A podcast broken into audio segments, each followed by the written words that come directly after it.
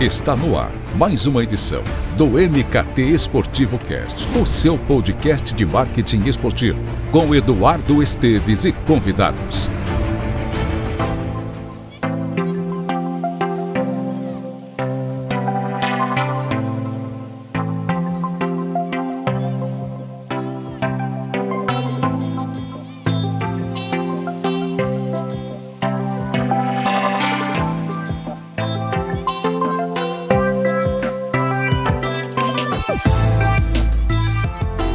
Ouvinte, seja bem-vindo a MKT Esportivo Cast. Eu sou Eduardo Esteves e hoje a pauta será patrocínio esportivo com foco na evolução do mercado brasileiro ao longo dos últimos 10 anos aproximadamente, focando em duas frentes principais: ativação e engajamento. Se você quer viajar para um passado recente e entender como a indústria do esporte foi se transformando, agregando novas tecnologias, se avançou né, ou não a mentalidade dos nossos clubes, marcas e executivos. Eu tenho certeza que este episódio levará muita informação e atingirá o nosso objetivo, que é seguir fomentando o marketing esportivo, partindo de profissionais que são referência no setor, como é o caso do meu entrevistado da vez, que eu recebo gente finíssima do Alexandre Gidaro, que ele é consultor, pesquisador da área de comunicação e marketing esportivo e foi um dos responsáveis pela operação de marketing da Caixa, de investimento no esportes, em especial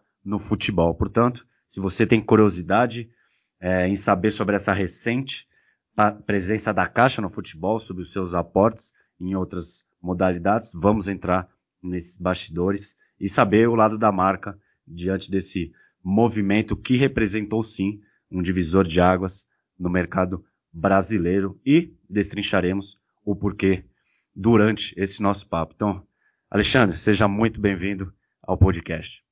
Olá, Edu. Primeiramente, obrigado pelo convite. É um prazer imenso participar aqui do, do, seu programa. Eu acompanho o trabalho do MKT Esportivo há bastante tempo e fico muito feliz em poder compartilhar um pouquinho da minha experiência e colaborar de alguma forma aqui para os nossos ouvintes. Falando rapidamente aqui da, da, minha experiência, né, eu trabalhei na Caixa nos últimos 15 anos, né, boa parte desse, desse tempo eu pude me dedicar ao marketing do banco. É, foi muito bom porque eu cheguei numa época em que a empresa ainda não investia, né, muito forte em equipe de futebol. A gente já tinha um trabalho consolidado com atletismo e os esportes paralímpicos, mas nada muito significativo no futebol. Então eu pude acompanhar tudo muito no começo, que colaborou bastante aí para a minha pesquisa e o estudo desse tema que eu venho fazendo até hoje, né. É, em 2016 ali, um pouco antes da, das Olimpíadas do Rio, né, a Caixa também assinava ali um grande contrato com a Liga Nacional de Basquete, adquirindo também os naming rights da, da competição, que passou a se chamar NBB Caixa, né? Também foi um projeto que eu pude colaborar para implantação dentro do banco e que perdura aí até hoje como uma das principais parcerias esportivas, né? Fora isso, foram vários circuitos de corrida de rua, diversas parcerias com confederações, né? Como a CBAT, a Liga de Basquete Feminino, e vários projetos sociais com foco no esporte, enfim, acho que a gente tem bastante história para contar aí. Estou muito feliz de estar aqui contigo. Pô, valeu mesmo, Alexandre. E o que talvez o nosso ouvinte não saiba é que a Caixa, como você bem citou, ela tem um longo histórico dentro do esporte. Ela não chegou ali em 2011, 12, é a partir dos patrocínios nos clubes, mas ela já está é, desde 2001 com a CBAT, depois Comitê Paralímpico, Confederação de Ginástica, de Luta, Ciclismo e mais recentemente esse case que você citou do NBB e da LBF. Portanto, é, nesse início do nosso papo, eu quero falar sobre é, como as marcas elas sabem da importância de apoiar né, o esporte como um todo. É, elas carregam muito esse discurso, né, uma filosofia em suas comunicações, mas elas acabam aportando no futebol ciente do retorno que a modalidade, por ser ter tamanha popularidade, é, ela acaba oferecendo de retorno. E você, na, na, posição de um pesquisador, de um estudioso do esporte e de alguém que esteve, como você bem citou, à frente do patrocínio ao NBB e à Liga Feminina, pode me dizer com muita propriedade. Como é a, como é a vida fora do futebol? Olha, Edu, eu acho que mesmo com a predominância do futebol, né, é, ainda assim há muito espaço para trabalhar os ativos de outros esportes no Brasil. Né? O futebol a gente sabe que é um fenômeno social e ele predomina principalmente nas ocupações de, das transmissões esportivas, né, na televisão. Mas ainda assim há muito espaço, né? Porque boa, boa parcela do que é gerado através do patrocínio no futebol se concentra na visibilidade que o esporte proporciona, né? Essa visibilidade atrai as empresas, precisam disso, né, para sobreviver em mercados altamente competitivos, como é o caso dos bancos, das empresas de bebidas, né, uh, e mesmo da, da indústria de artigos esportivos. No entanto, há uma vasta gama de marcas no país que não necessariamente precisam de visibilidade como objetivo principal da parceria, ou elas não se encontram hoje num momento de maturidade de negócio para abraçar um investimento alto num clube de futebol, por exemplo. Eu acho que quando nós comparamos qualquer outro esporte no Brasil com o futebol, olhando apenas para a perspectiva de visibilidade, que é um ativo importante, mas não é o único, né? É lógico que essa briga não é justa. Por outro lado, se a gente falar de engajamento, de ações de relacionamento, de criação de, de vínculos afetivos, geração de negócios, ou mesmo de ações sociais, né? A gente tem aí muito espaço para trabalhar e, na minha opinião, é aí que os outros esportes podem tirar a diferença, né? Como a gente citou aqui o exemplo do, do NBB Caixa, né? É, que hoje tem transmissões em várias plataformas diferentes, além da TV aberta e fechada, e apesar de entregar a cada temporada cada vez mais visibilidade, é, concentra um esforço aí tremendo para garantir a qualidade do espetáculo esportivo, na geração de conteúdo, no engajamento dos fãs, ou mesmo nos eventos que cercam né, esse pacote esportivo, né, como é o caso do Jogo das Estrelas, né, que é uma referência aí de evento esportivo no Brasil hoje, e além de todo um cuidado para gerar conexão dos parceiros da competição com, com o público. Né. É, infelizmente, essa daí não é a realidade da maioria dos esportes no Brasil, eu acredito que isso se deva, em parte, porque, em certa medida, ainda há uma, uma paixão, muita paixão, né? E falta um pouquinho de profissionalismo. Não, não do ponto de vista do comprometimento, muito pelo contrário. A gente sabe o quanto que as pessoas se dedicam e se doam por aquilo que elas gostam, né? Mas no sentido de compreender um projeto esportivo como um negócio sustentável mesmo. É, o que a gente vê é que a gente está o tempo todo gastando energia em procurar alguém para ajudar a pagar as contas, né? mas a gente não gasta o mesmo tempo trabalhando para que os nossos projetos sejam tão bons que alguém queira investir nele. Né? E para mim a boa notícia é que hoje, né, a gente tem um advento aí da tecnologia cada vez mais acessível, né? Às vezes com um simples celular você pode gerar uma transmissão aí pela internet, né, através do Facebook, do Twitter, do YouTube, enfim, impactando assim dezenas de milhares de pessoas, né? Ou seja, nós temos ferramentas que permitem conhecer nossa audiência e a partir daí formatar um produto esportivo melhor, né? Fora que a gente tem uma diversidade tamanha de públicos no nosso país, né? Ou seja, temos recursos para desenvolver bons projetos que gerem retorno aos apoiadores, né? Mas antes, né? O que eu acho que é preciso e isso é, é uma realidade para vários, vários esportes no país, é que é, é preciso avaliar né, o quanto a gente está se dedicando para fazer o nosso projeto uma entrega única, né? O quanto nós conhecemos os nossos fãs do esporte, o quanto nós somos coerentes com os nossos números, né? E dedicados aos nossos objetivos. Eu acho que é a partir daí que as outras modalidades começam a criar muito, muitas maiores perspectivas aí de, de negócios e de sustentabilidade nas suas operações. E você citou esse caso do NBB, e eu até num episódio anterior eu conversei com o Caio Demarque, que ele é gerente da Continental Pneus, e falei sobre essa questão do name rights na Copa do Brasil, no caso dele na Copa do Brasil, sobre essa questão da, que as emissoras não citam, do veto e tal, é, se isso atrapalhava de alguma maneira a estratégia da empresa, ele disse que de maneira nenhuma, que o investimento não se baseava na emissora citar, se a emissora citasse, ótimo para ele, porém, existiam outras ativações que estavam sendo desenvolvidas pela empresa e que acabavam é, engolindo, vamos dizer assim, essa ausência de uma emissora citar. E a Caixa, ela detém o name rights do NBB, que para mim é um case absoluto de sucesso nos últimos anos. Então eu queria entender de você isso, é, o que você é, enxerga sobre essa questão do name rights no Brasil e como se dá também essa é, a presença da Caixa é, hoje num ativo tão valioso que é o NBB. Muito bom, Edu. Eu acho que o, o, o naming rights, de fato, é uma propriedade que tem um valor é, imenso. O nosso mercado hoje ele ainda não, não, não sabe, né, não tem experiência de como lidar com isso. É uma prática comum aí, especialmente em outros mercados, né, nos Estados Unidos e, e na Europa. Né, é uma propriedade de um valor é, é muito, muito grande. É, eu sinto que da, da parte do, do, do, NBB Caixa, né, ele se transformou de fato num, num, num case de sucesso, é, e essa propriedade ela fazia parte do, do, do projeto desde, desde o início dele, né? E, e o que isso gerou, né, enquanto mídia espontânea, principalmente, né? É, você tem diversos veículos, né? Não só é, televisivos, né? Mas que, que cobrem a competição com o nome que ela tem hoje, que é NBB Caixa, e tem um esforço muito grande por parte é, da Liga Nacional de Basquete também de levar esse produto né, com a propriedade que foi comercializada, né, ou seja, a propriedade faz parte do contrato, que é o nome NBB Caixa.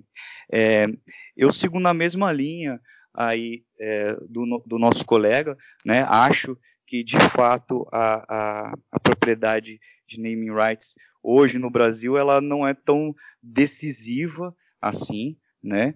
É, porque o projeto de, de, de, patrocínio ao NBB, Caixa, nesse caso, ele é muito mais amplo, ele tem uma série de outras é, contrapartidas e de parcerias que são realizadas né, ano após ano, né? Eu acho que é, ele, ele impacta, lógico, mas ele faz parte de um, de um complexo muito maior. Talvez, né, num, num momento futuro aí, né, se a gente tiver é, mais abertura na mídia, enfim, os veículos de comunicação passarem a dar mais publicidade para esse tipo de iniciativa, é lógico que essa propriedade começa a pesar muito mais quando a gente é, senta para negociar um patrocínio, porque aí de fato, né, você está é, diretamente relacionado é, logo, no, logo no anúncio do, do, do, de uma programação esportiva que está para se iniciar na televisão, na cobertura dela no jornal, né, durante toda uma, uma programação, uma grade de programação de um veículo que cobre o esporte. E isso, sem dúvida, traz muito valor aí para a marca. Show, perfeito. Agora eu quero sair da bola laranja e entrar no futebol, utilizando essa a ampla presença da Caixa em um período recente né, do futebol brasileiro, para te fazer uma pergunta que eu acho que vai na essência do modelo de patrocínio no Brasil, até para dar um norte nesse nosso papo. Tendo um, um contato direto com clubes, ligas, enfim, e outras entidades esportivas, ainda que hoje, hoje preza-se tanto em oferecer experiências em pró do engajamento e a satisfação do público, você ainda nota que a cultura de exposição e visibilidade ela está enra enraizada na mentalidade dos profissionais? Você acha que seria um problema de dentro para fora, no caso do clube para o mercado? Ou no fim é, é isso que as marcas ainda esperam? Elas esperam que a televisão dê aquele tiro de canhão e que na hora dela for, é, né, na hora dela mensurar o retorno, ela ainda se baseia nessa questão de audiência numa, em algo bem mais tradicional do que no fim pensar em ativações que façam que a camisa seja apenas um, uma alternativa a uma exposição, que o que, que preza a si mesmo seja o engajamento do torcedor e a ativação. Você acha que, tendo esse contato com esses players do esporte, a mentalidade ainda é essa de exposição ou não? Eles já estão, é, já abriram a cabeça que, há, que é necessário ter ativação e levar experiências marcantes? Excelente pergunta, Edu. Eu adoro esse tema, eu gosto de falar muito sobre ele dá para passar horas discutindo sobre isso. Eu acho que tem um pouco desses dois ingredientes aí nessa receita, né? É, a visibilidade, ela ainda é um dos principais pilares de sucesso de um patrocínio esportivo, claro, né? Aliás, a, foi graças à visibilidade, né, que o marketing esportivo se consolidou como uma ferramenta estratégica, né, do ponto de vista histórico, digamos assim, né? É, um grande clube hoje no Brasil, ele chega a entregar entre 9 e 10 vezes mais a exposição a, a, cada real aplicado em patrocínio, se você compara isso ao valor médio do custo de, de aquisição dos 30 segundos publicitários, né, na TV aberta. É, nós já temos clubes, por exemplo, no Brasil, que superam a marca aí de 4 bilhões, né, em, em valor gerado ao ano a partir da exposição espontânea né, na, na, na, mídia. Então a visibilidade tem um valor tremendo. Né? Para uma empresa que precisa impactar o mercado, é, levando a sua marca ao conhecimento das pessoas, especialmente quando se trata de um novo entrante né, no mercado brasileiro, ter visibilidade é fundamental. Né? Mas não pode parar por aí. Né? para as grandes marcas, né, que já são consolidadas no nosso mercado, não basta mais ter visibilidade, né, é preciso avançar, mais ainda do que ser lembrado, que já é um grande desafio, né. É, veja que muitos patrocinadores dos esportes em geral, às vezes perdem share of mind para concorrentes diretos e indiretos que às vezes nem patrocinam determinada competição, clube, é, ou, ou, ou, esporte, né? Então, mais do que ser lembrado, é preciso que você alcance o desejo de compra, né? E a partir daí você gere negócio. Nós temos hoje marcas, por exemplo, que ocupam a camisa de diversos grandes clubes brasileiros, né? E que os seus torcedores não fazem a mínima ideia do que, que, se tratam aquelas empresas, né? Quais são os seus produtos? Onde você encontra esses produtos, né? E o mais importante, né? É, na minha opinião, é por que, que essas empresas se conectam comigo enquanto torcedor, que sou audiência, ou seja, eu sou o ponto central dessa relação. Né? Nós vemos hoje aí muitas empresas que acreditam que ao colocar a marca na camisa de um grande clube, todos os seus problemas de marketing serão resolvidos. E não é bem por aí. Né? Para isso tem de haver uma estratégia sólida por trás da marca na camisa. E tem de partir dos dois lados da parceria, patrocinador e patrocinado né? Como você é, bem colocou aí a sua pergunta. Eu acho que é extremamente interessante para qualquer projeto esportivo, especialmente os clubes de futebol que possuem cotas aí de valores mais elevados, né? Graças à exposição. É, que os patrocinadores atinjam seus objetivos e ativem as propriedades da parceria, gerem negócio. Por isso, é, é, é tão importante a ativação, né? buscar o engajamento do torcedor, né? Isso valoriza o esporte enquanto produto. Né? No entanto, assim, a gente vê que em alguns projetos é, o que se vê é um esforço comercial tremendo, que muitas vezes desvaloriza o potencial de arrecadação de receita com patrocínio, até que se chegue a uma contratação, mas que depois disso pouco se faz, né? Os pontos de contato se resumem aí à, à data de compensação do cheque, num sentido aqui mais, mais dramático da coisa.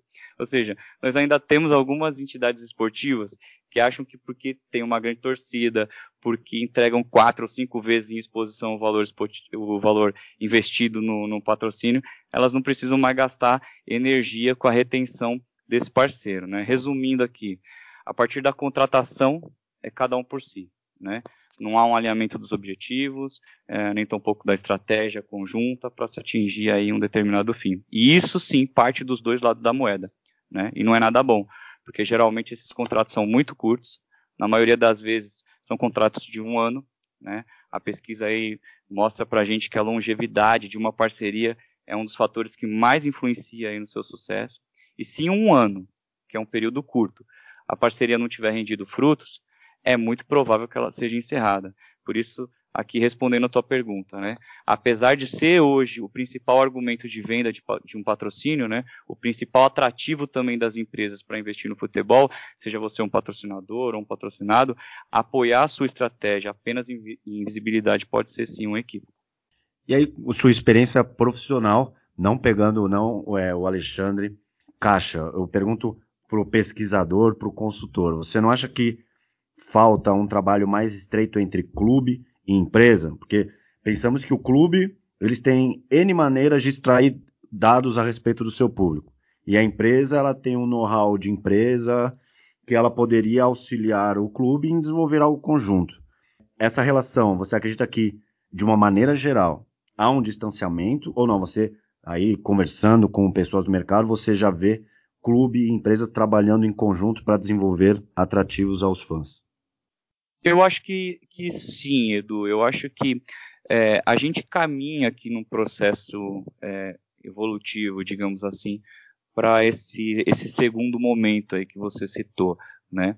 É, especialmente porque a gente observa hoje né, uma queda expressiva na, nas receitas de patrocínio dos clubes é, de uns anos para cá, né? Então, é, nesse momento de crise, né, nesses momentos de dificuldade, é que a gente é, se esforça mais né, e valoriza mais aquilo que a gente tem.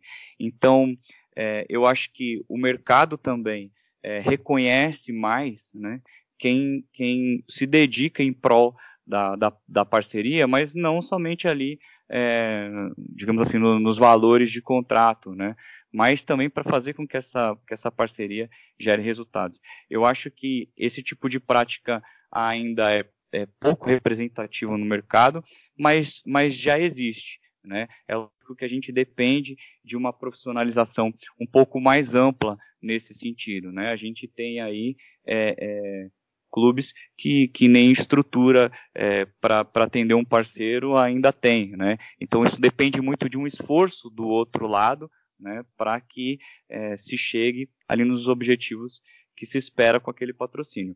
Mas é, e, e, na maioria dos casos, né, já há um entendimento de que essa fonte de receita é uma fonte importantíssima, né, que ela valoriza o clube em diversos aspectos, né, e se começa a dar uma atenção maior, é, mas, como eu disse, né, precisa é, avançar, né, não basta é, só ficar ali trabalhando com, com relatórios aí de, de, visibilidade e não entender o porquê que uma marca resolve investir é, no mercado esportivo, né, no segmento esportivo, né, é, quais são os objetivos dela com, com aquilo e quando que ela espera e como que ela espera é, chegar lá. Então, eu acho que a gente está caminhando, ainda está um pouco bem atrás, né, é, do que é praticado lá fora, mas a gente percebe sim uma evolução é, nesse sentido aí. Eu já vou pegar carona nessa palavra que você utilizou agora, que é evolução, e eu quero que você trace uma linha evolutiva do patrocínio esportivo no Brasil entre 2010 até 2018, quando a Caixa passou a deixar os clubes e a diminuir seus investi seu investimento no futebol. O que você encontrou lá naquele início o que, ou o que você via, o que você estudava, o que você analisava, e que foi sendo transformado ao longo dos anos. O que, o que você acha que a Caixa colaborou e até mesmo aprendeu nesse, nesse longo período de investimento? Sabe? Os objetivos se mantiveram ou eles mudaram? Os ativos se reestruturaram? O que de novo surgiu? Qual que era a motivação diante de um cenário onde a Caixa figurava em muitos clubes é, durante esse período? Você, cons você conseguiria traçar uma linha evolutiva nesse sentido? Rapaz, em 10 anos a gente tem muito pano para manga aqui, né, para conversar, mas vamos lá. É, acho que sim. É, há quase 10 anos atrás, nós tínhamos aí algumas empresas, especialmente os bancos, né, com uma presença muito forte no segmento esportivo, né? A Caixa já era uma referência nesse sentido, tá no DNA da empresa essa associação ao esporte desde 1970 né, com as loterias esportivas, e ela já vinha fazendo um belo trabalho, um trabalho interessante com o Comitê Paralímpico, o atletismo, as corridas de rua, enfim, né, várias outras experiências aí que o banco teve ao longo desse tempo. É, com o cenário aí de Copa do Mundo, né, no Brasil e de Olimpíadas no Rio, né, ganhar visibilidade e fortalecer a marca era muito estratégico para o mercado como um todo, né. Então, o investimento da Caixa nesse sentido, ele, ele se intensificou bastante, né? Para você ter uma ideia, só no ciclo olímpico de 2013 a 2016, a Caixa chegou a investir cerca de 270 milhões em algumas confederações, como você citou aqui no início, né, na abertura, é, entre elas o Comitê Paralímpico, a CBAT, a ginástica, o ciclismo, as lutas, enfim. Né. No ano da Copa, foram mais ou menos 230 milhões, se não me engano, destinados ao esporte, e isso permitia que a empresa se autodenominasse ali a maior patrocinadora do esporte brasileiro. Né? Havia ali no, no início da década uma euforia muito grande no mercado por conta dos grandes eventos esportivos, né? E isso por si só já atraía os olhares das empresas, né? Principalmente das empresas multinacionais, né? Com estratégias aí globais de patrocínio. Mas, em detrimento a isso, né? Os clubes é, viam as suas receitas de patrocínio minguarem, especialmente a partir de 2012. E isso favoreceu muito a entrada da Caixa e a intensificação aí da sua estratégia, como nós observamos aí ao longo dos últimos anos. Né? No início, o foco estava muito concentrado mesmo na visibilidade, e isso era notável. Né? A empresa teve ali a grande sorte de, logo no início, cravar uma parceria com o Corinthians, num momento histórico do clube, né, o título mais importante, né, o Mundial de Clubes da FIFA de 2012, e isso gerou um retorno estrondoso. E de lá para frente vieram várias parcerias, né, Flamengo e vários outros clubes espalhados pelo Brasil, né. A cada contratação, mais e mais cobertura espontânea, muito barulho nas redes sociais, muitos torcedores interagindo e inclusive organizando aí correntes, né, para que o banco apoiasse o seu clube, né? Foi um verdadeiro fenômeno, né?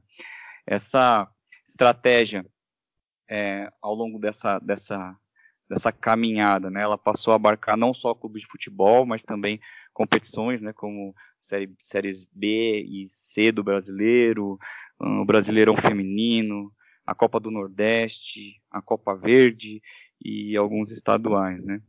É, e aos poucos ela foi ganhando mais corpo, recebendo apoio de ações mais pontuais na mídia e nas redes sociais, né? É, o engajamento desses públicos diversos, né, passou a ser um indicador dentro das contratações, né? E as ativações locais também foram ganhando um peso maior, né? Ou seja, muito mais do que plataformas de comunicação, né? Os clubes também passaram a figurar como plataforma de negócios, né? É, em certa medida, né? E eu acredito que a Caixa colaborou de várias formas aí para o futebol no Brasil, né? Primeiro porque ela trouxe uma lógica para o mercado, né, que se baseava é, em retorno de exposição, mas além disso, né, é, a necessidade também de estar em dia ali com as suas obrigações fiscais, né, os clubes que não conseguiam apresentar as certidões necessárias aí para contratar é, um, um, patrocínio como empresa estatal não eram patrocinados e, e, em alguns casos, né, aqueles que tinham contrato é, e tinham problemas com isso tinham que se adequar, né, para poder é, receber as verbas de patrocínio. Né. Um outro ponto positivo para mim é que eu acho que a Caixa também ajudou a profissionalizar um pouco mais a entrega desses clubes, né? Muitos deles ainda tinham uma estrutura aí muito amadora, como eu disse, né? É, na área de marketing especialmente, ou sequer tinham equipes focadas aí no desenvolvimento de parcerias. É, um outro ponto relevante era a prestação de contas, que era recorrente, e isso fazia com que os clubes se dedicassem para que todas as propriedades ajustadas em contrato fossem devidamente comprovadas. Né?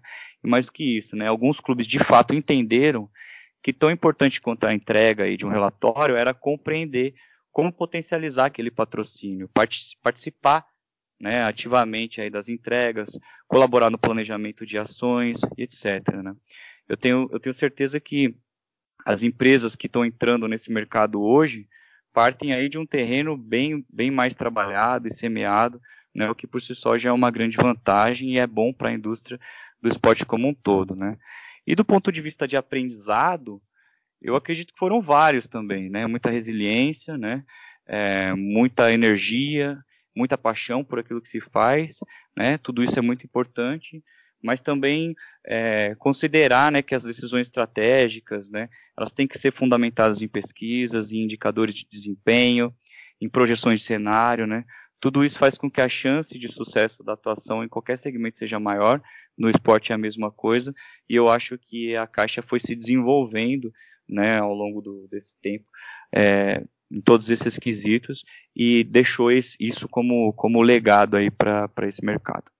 O curioso é que quando a Caixa começou a deixar os clubes, uma coisa que eu notei na mídia, na mídia de uma maneira geral, ela sempre colocava um, com um teor negativo no sentido Caixa deixa clubes e gera rombo nos cofres, é, sempre colocando uma dependência completa dos clubes em relação à Caixa, sendo que, como você é, traçou essa linha é, evolutiva do patrocínio, ao meu ver, teve um começo, meio e fim. Foi, foi verossímil. Teve, né, de acordo com a estratégia que a Caixa certamente traçou ao longo do período, teve o um começo, meio e fim. Então eu vejo que parece que os clubes eles não se preparavam para algo que seria natural. É, a, partir de um contrato, a partir de dois, quatro, seis anos, é, pode ter ocorrido uma mudança interna que o futebol, eu estou colocando no, né, numa situação hipotética, deixou de ser atrativo e pronto, ok. Então eu vi uma certa má vontade em relação à mídia em colocar que parecia que os clubes iam acabar, quando na verdade, como você bem citou, aí você é, fala com muita propriedade. Fez parte de um projeto, certamente os clubes estavam cientes, e ok, é como você falou, agora tem um novo momento do mercado, onde está tudo mais muito mais maduro para que esses novos entrantes é, possam é, seguir, enfim, com patrocínio aos clubes. E, e eu queria ver isso, como é que você viu isso? É, não sei se você ficou por dentro de como é, foram as notícias seguintes aí a, a, ao encerramento da, dos aportes da Caixa, como é que você sentiu isso? Não sei se você teve essa mesma impressão que eu. Bom, Edu, acho muito interessante você, você trazer essa pergunta. Né? De fato, eu acho que o mercado estava acostumado ali a uma lógica da caixa, uma lógica de trabalho da caixa. Né?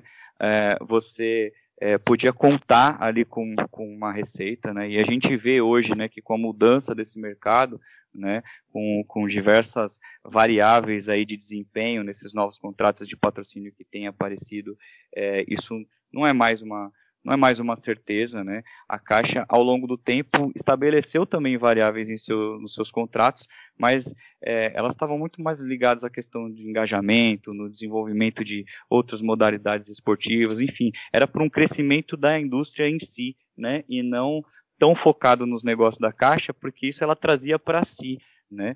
Então, eu vejo que isso, de fato, traz um, um incômodo, né? Mas ao passo que isso acontece, eu também acho que existe em, em algumas questões, lógico, em alguns em algumas, algumas entidades muito pontuais, né, um, um, certo despreparo em relação a lidar com o mercado. Né? Você pega, por exemplo, dirigentes de clube que falam: ah, nossa, mas eram muitas exigências, ah, nossa, mais um pouquinho eu teria que colocar a marca da caixa, ah, sei lá onde, né? Então, assim, é, de fato, algumas, algumas negociações em que a Caixa esteve presente, né, é, não, não houve ali um desenvolvimento, um preparo né, para uma saída da Caixa e, e, e, a repercussão disso é, é péssima porque não é isso que o mercado quer ouvir. Né? O que o mercado quer ouvir é um, um, banco do tamanho da Caixa, o maior banco do hemisfério sul do planeta, né, é, investe no esporte brasileiro, né, é, essa estratégia perdura aí por alguns anos, né, é, quais foram os resultados dessa estratégia, né, se você pegar é, nas questões aí de, de valor de marca, né, de, de, de share, enfim, né, e trazer isso como pontos positivos para que outras empresas também queiram se apropriar aí, né, e entrar nesse mercado, investir, enfim, crescer e atingir seus objetivos com ele. Então, acho muito pertinente a sua pergunta, né, porque a gente de fato precisa é, evoluir na nossa cultura de parcerias aqui no Brasil, né, e entender que é, é, é um movimento para frente, né? Não, a gente não pode é, simplesmente se colocar como reféns da situação, porque o mercado muda o tempo todo, né? Não só no esporte, né? Então a gente tem que ter profissionalismo nesse sentido. Perfeito. Quando a gente marcou o nosso, o nosso papo, eu pensei que eu falei, eu preciso perguntar isso, porque foi uma, uma impressão que eu tive na época e que eu falei, caramba, como é que coloca na conta da empresa é, que vai gerar um rombo financeiro nos cofres dos clubes, enfim. Então é bom, tá super respondido. E eu também não poderia deixar de fazer uma provocação, mas uma provocação do bem, claro, que é na questão da saída da caixa e a consequente entrada das fintechs, né? Logo, logo na sequência. É, Para os bancos digitais, né, parece que a saída da caixa não poderia ter sido num, num melhor momento, né, já que foi realmente na sequência, mas acabou trazendo um modelo de patrocínio baseado em metas, né, onde os, clube, os clubes ganham de acordo com o engajamento do torcedor nos seus serviços e as renovações estão condicionadas a isso, é claro. Como você analisa esse momento, que eu acredito é, que seja de uma real transformação e que força os clubes a agirem? Como você disse, a Caixa ela, ela expunha sua marca no uniforme e os clubes ganhavam fixo. Agora não. Os clubes podem ganhar muito menos e são forçados a agirem, coisa que até então parecia que eles se encontravam muito entre aspas, tá? Numa zona de conforto. Como você analisa esse novo cenário que está se desenhando no patrocínio? Boa pergunta, Edu. Eu acho que o engajamento do fã, ele é sim hoje um grande ativo para as marcas que querem se conectar aí no esporte, né? Sem dúvida, é, é, um instrumento poderosíssimo de conversão e algumas marcas aí, como a Heineken, a Coca-Cola e algumas outras empresas brasileiras sabem se utilizar disso muito bem. Mas como eu disse anteriormente, né, isso faz parte de uma, de uma estratégia tem que ser muito coerente. Né? Eu acho que a aposta é, de muitas fintechs de que a visibilidade pode impulsionar aí a conversão de clientes, ela não está totalmente equivocada não, né? Mas para mim é no meio do caminho que mora o desafio, né? Para você chegar do outro lado, é preciso que o fã primeiro associe que adquirindo um determinado produto ou serviço ele está ajudando o seu clube do coração. mas a decisão de compra de muitos produtos, né, como no segmento financeiro, ela é racional. Né? E nesse sentido, como você bem disse, é preciso um esforço severo de ambos os lados da parceria para que essas conversões de torcedores em clientes atinjam aí as metas do clube e do patrocinador. Né? Caso contrário, aí os clubes correm sim o risco de entregar, entregar uma grande exposição, né? em muitos casos acima da casa de bilhão, né? e não receber uma remuneração condizente com isso. Né? Pergunta que eu faço hoje, né, analisando todo esse cenário, é, é será que os clubes de futebol no Brasil hoje né, possuem uma estrutura comercial preparada para gerar esse tipo de resultado? Né? Acho que ninguém sabe ao certo, né? só o tempo vai dizer. Então, assim, para mim, por ser um formato relativamente novo de parceria, eu imagino que isso é, precisa ser trabalhado, né, precisa amadurecer esse modelo, né, mas precisa buscar um, um equilíbrio né, entre os benefícios e os riscos né, para ambas as partes. Sem dúvida, é, o engajamento é, do torcedor, utilizar o engajamento do, do torcedor para convergir é, em negócios é uma fórmula bem interessante. Né? Resta saber é, o quanto de esforço é preciso colocar aí dos dois lados, né, para que isso não, não seja uma, uma. A gente não caia numa conta desproporcional, né, em que se entrega uma grande visibilidade, mas se gera poucos negócios. Perfeito. Ale, para fechar, acabou de falar sobre esse patrocínio, onde parte da receita é condicionada à conversão de clientes. Temos o esportes em franco crescimento no Brasil e ganhando atenção das marcas não endêmicas plataformas de streaming como alternativa a ligas e modalidades que porventura não desfrutam de espaço na TV. Também pensando em tecnologia, pô, Big Data, realidade aumentada, realidade virtual, internet das coisas, nossa.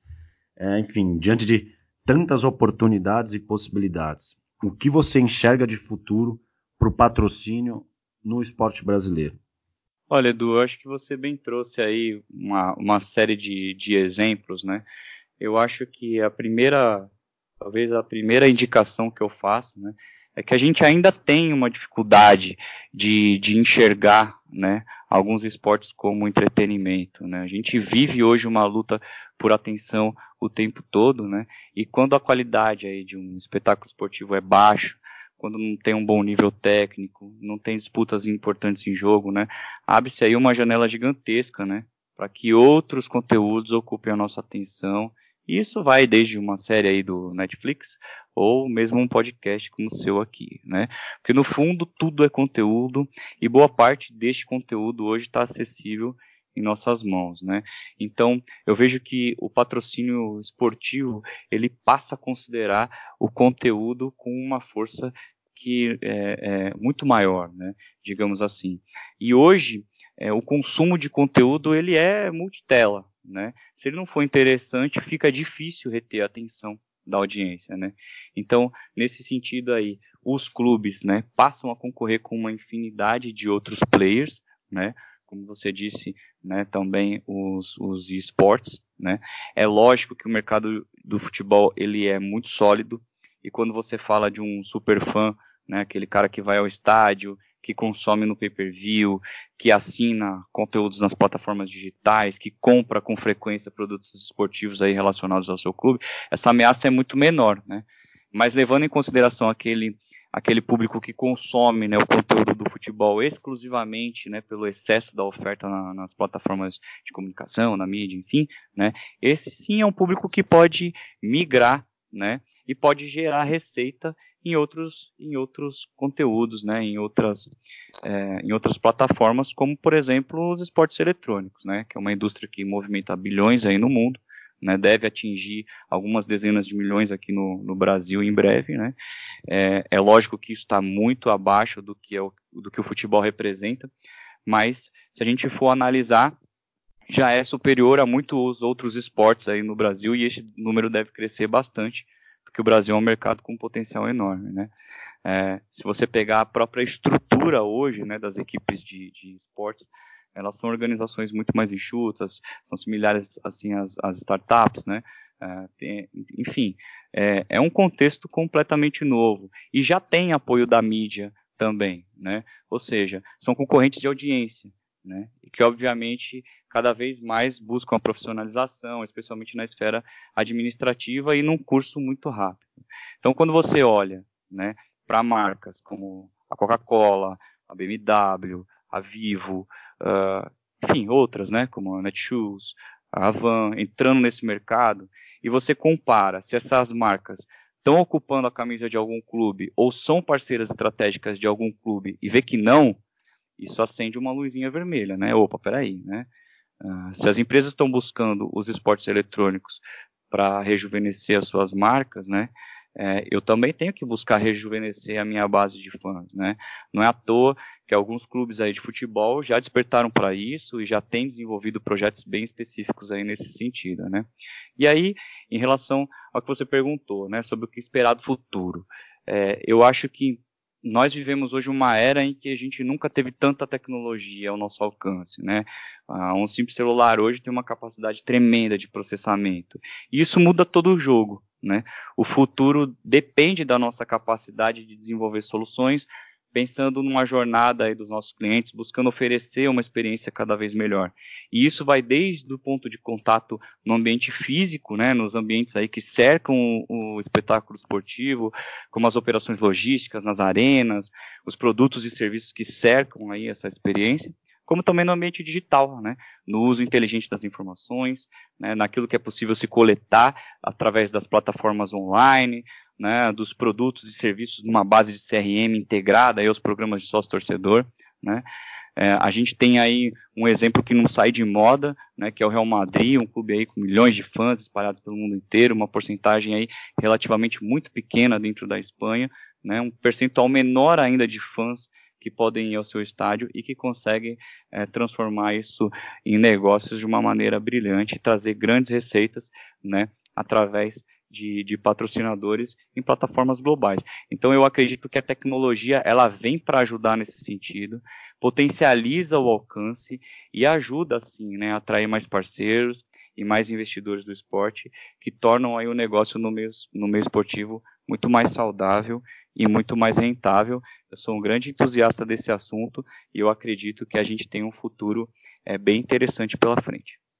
Até fazendo um, um jabá, eu escrevi recentemente um, um texto no, no meu LinkedIn, Eduardo Esteves, sobre é, o trabalho da realidade aumentada a serviço da experiência, pegando carona em, em duas iniciativas da NFL com Dallas Cowboys no, no AT&T Stadium e no Mercedes-Benz Stadium com o Atlanta Falcons e com o Atlanta United da MLS. E é fantástico, e é justamente isso. Eu também sou entusiasta dessa questão de tecnologia e de como elas impactam né, no, no relacionamento dos clubes, como elas geram, elas entregam experiências dentro dos estados, aí potencializando o match day, que eu acho fundamental.